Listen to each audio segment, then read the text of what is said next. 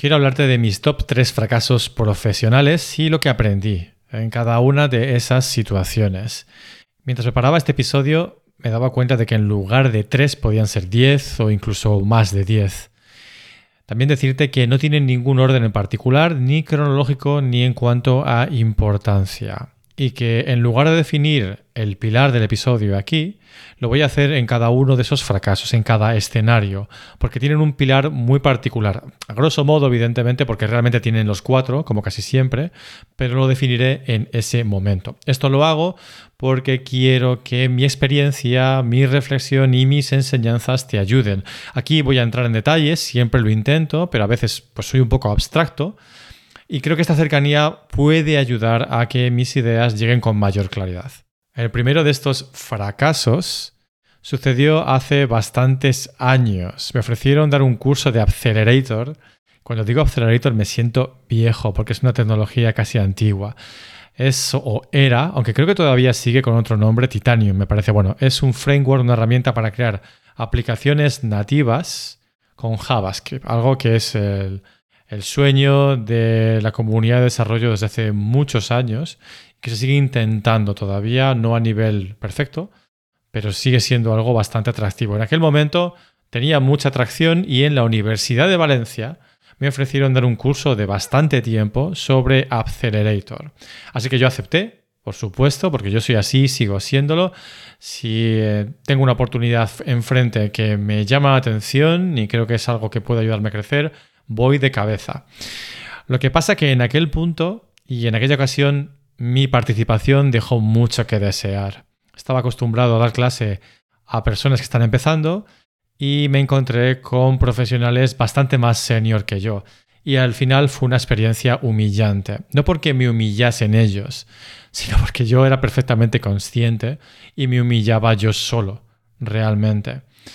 Em, pero igual que fue humillante, también fue muy iluminadora. Al final el curso fue pasable, digamos que aceptable, pero quedó en el aire, ¿no? Esa sensación de que no estaba preparado. Por la noche, por supuesto, al llegar a casa, me preparaba aún más la clase del día siguiente y dormía poco, más estrés, más ansiedad, falta de sueño, un cóctel bastante desagradable, sobre todo en aquel momento. Pero gracias a esa experiencia, aquella experiencia, aprendí varias cosas que me siguen acompañando, ¿no? Porque cuanto más intenso el fracaso, más intensa la enseñanza, realmente, hasta que al final te das cuenta de que no es un fracaso en sí, es otra cosa, pero bueno, no quiero eh, salirme de la tangente. ¿Qué es lo que aprendí en este escenario, en este fracaso? Lo importante que es no confiarse y ultra preparar todo aquello que hagas. Es decir, si piensas que prepararte es 30, haz 130 o 200 o 300. Es decir, eh, hazlo pensando en la peor de las situaciones. Hemos hablado aquí de planificación para el mal, sabes que es algo muy importante y me di cuenta prácticamente en aquel punto. Como te decía, esto lo hago desde entonces hasta hoy en día.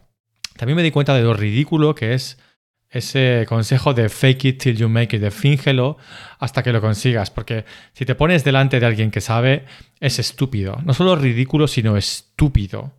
Porque no solo vas a quedar como un ignorante, sino como un imbécil, además. Una cosa es decir en redes sociales que sabes lo que quieras, que tal, ok, y otra muy diferente, te lo digo por experiencia, es demostrarlo en vivo frente a personas que son tan o más senior que tú. ¿Cuál es el pilar de este fracaso? La acción, para mí, porque es una acción de profesionalidad, de ser meticuloso, de ser obsesivo con los detalles, de pensar en todo lo que puede ir mal y estar preparado. Así que este es el pilar de la acción y este es el primer fracaso. El segundo fracaso también ocurrió hace años. Eh, me salió una oportunidad de desarrollar un proyecto digital bastante importante, bastante grande, con un, a través de un conocido de, eh, el CEO de una de las agencias con las que colaboraba en aquel entonces, de hace muchos años además. Una colaboración muy, muy, muy larga. Esta persona, esta empresa, era de telefonía a nivel nacional, con mucho reconocimiento, mucho dinero en juego. Lo que pasa que el CEO era y es, estoy seguro, una persona déspota, un tirano. Y el caso es que también yo me daba cuenta cuando iba a sus oficinas que había mucha tensión. Es decir, nadie tenía una cara extraña y había medio sonrisas y la pared estaba llena de esas frases estúpidas de tipo Mr. Wonderful. Pero lo que se palpaba era una tensión brutal. Además de mis señales más que no vinieron a cuenta, el caso es que yo no quise verlo. Y me cegó el dinero, me cegó la proyección, me cegó el reconocimiento, etc.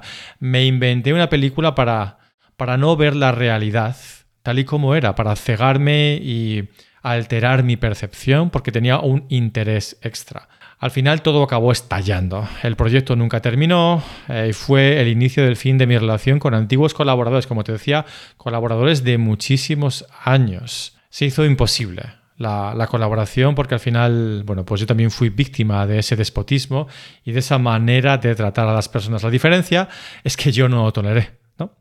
Bueno, gracias a esta experiencia lo que aprendí es que las señales siempre están ahí. Y si las ignoras, siempre, absolutamente siempre, acabarás arrepintiéndote.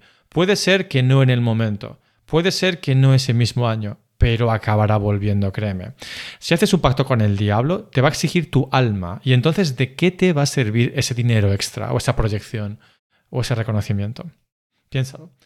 También aprendí, y esto fue bastante duro, pero muy esclarecedor, cómo otras personas más senior que yo no mordían la mano que les da de comer. Que uno sabe, ¿verdad? Que hay muchas personas que son paniaguadas, pero verlo en directo es increíble. Eh, la mirada baja de todo el mundo, silencio sepulcral. Es importantísimo ser independiente, ya lo dice Robert Greene. La independencia es poder y la dependencia es miseria, y creo que es absolutamente cierto. Dependemos siempre de alguien, pero yo lo considero a nivel personal. A nivel profesional, full, absoluta independencia, ese es para mí mi objetivo. Y estoy en ello. El caso es que ante un abuso hacia mí, eh, porque la, digamos que se hizo complicada la colaboración, yo no tenía ganas de continuar, tampoco me atrevía a irme y en las reuniones semanales, o no sé si eran quincenales, allí en, persona, antes de la pandemia, por supuesto, pues una, de las veces ya empezó a, a cogerla conmigo, ¿no?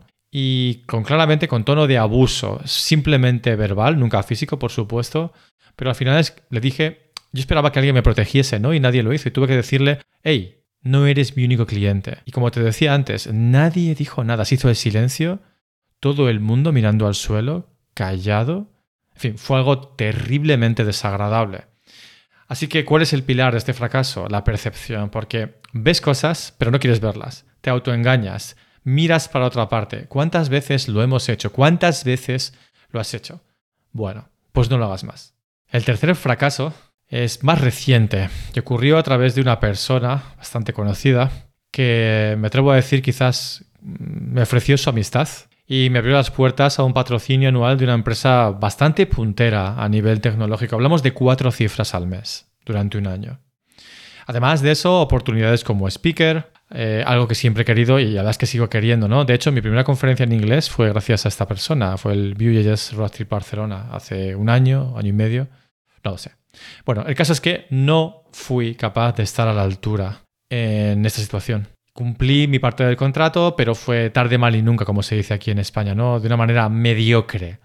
Em, no me quedé contento, nadie se quedó contento. Y eso que el contrato no era muy exigente, había mucha confianza, ¿no? Se me dio una confianza y la desprecié. Casi nunca he hecho esto. Pero esta fue una de las veces. Y al final, por supuesto, lo perdí todo. Perdí el patrocinio, perdí las oportunidades, los contactos, pero lo más importante, perdí a esta persona, ¿no? No me atrevo a decir que fuésemos amigos, pero el caso es que tenía un aprecio, ¿no? Y sigo teniéndolo, evidentemente, pero el contacto se perdió. Y esta es una de las, eh, una de las veces las que más me arrepiento, sinceramente. Pero bueno, el caso es que gracias a esta oportunidad, a esta, a esta oportunidad, a este fracaso, aprendí lo complicado que es generar confianza y lo fácil, lo terriblemente fácil que es perderla. Una acción a destiempo y te quedas sin nada.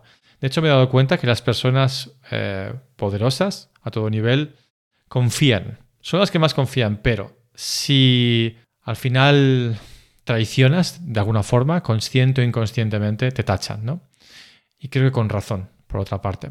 Bueno, aquí creo que me sucedió pues esto que te estoy diciendo. Así que la importancia de la palabra, otra de las enseñanzas ¿no? que tuve en esta ocasión, decir que vas a hacer una cosa y hacerla. Y lo terrible que es perder la claridad e intentar hacer muchas cosas a la vez sin avanzar en nada. Porque ¿qué me ocurrió en este caso? Que no sabía muy bien qué quería hacer. Decía que sí a todo, empezaba un montón de cosas eh, y al final no avanzaba en ninguna de ellas. Y no solamente me ha pasado esta vez, he perdido otros patrocinadores, pero este es el que más me ha dolido por la persona, por el tema personal realmente. ¿Qué pilar tiene este fracaso? La pertenencia.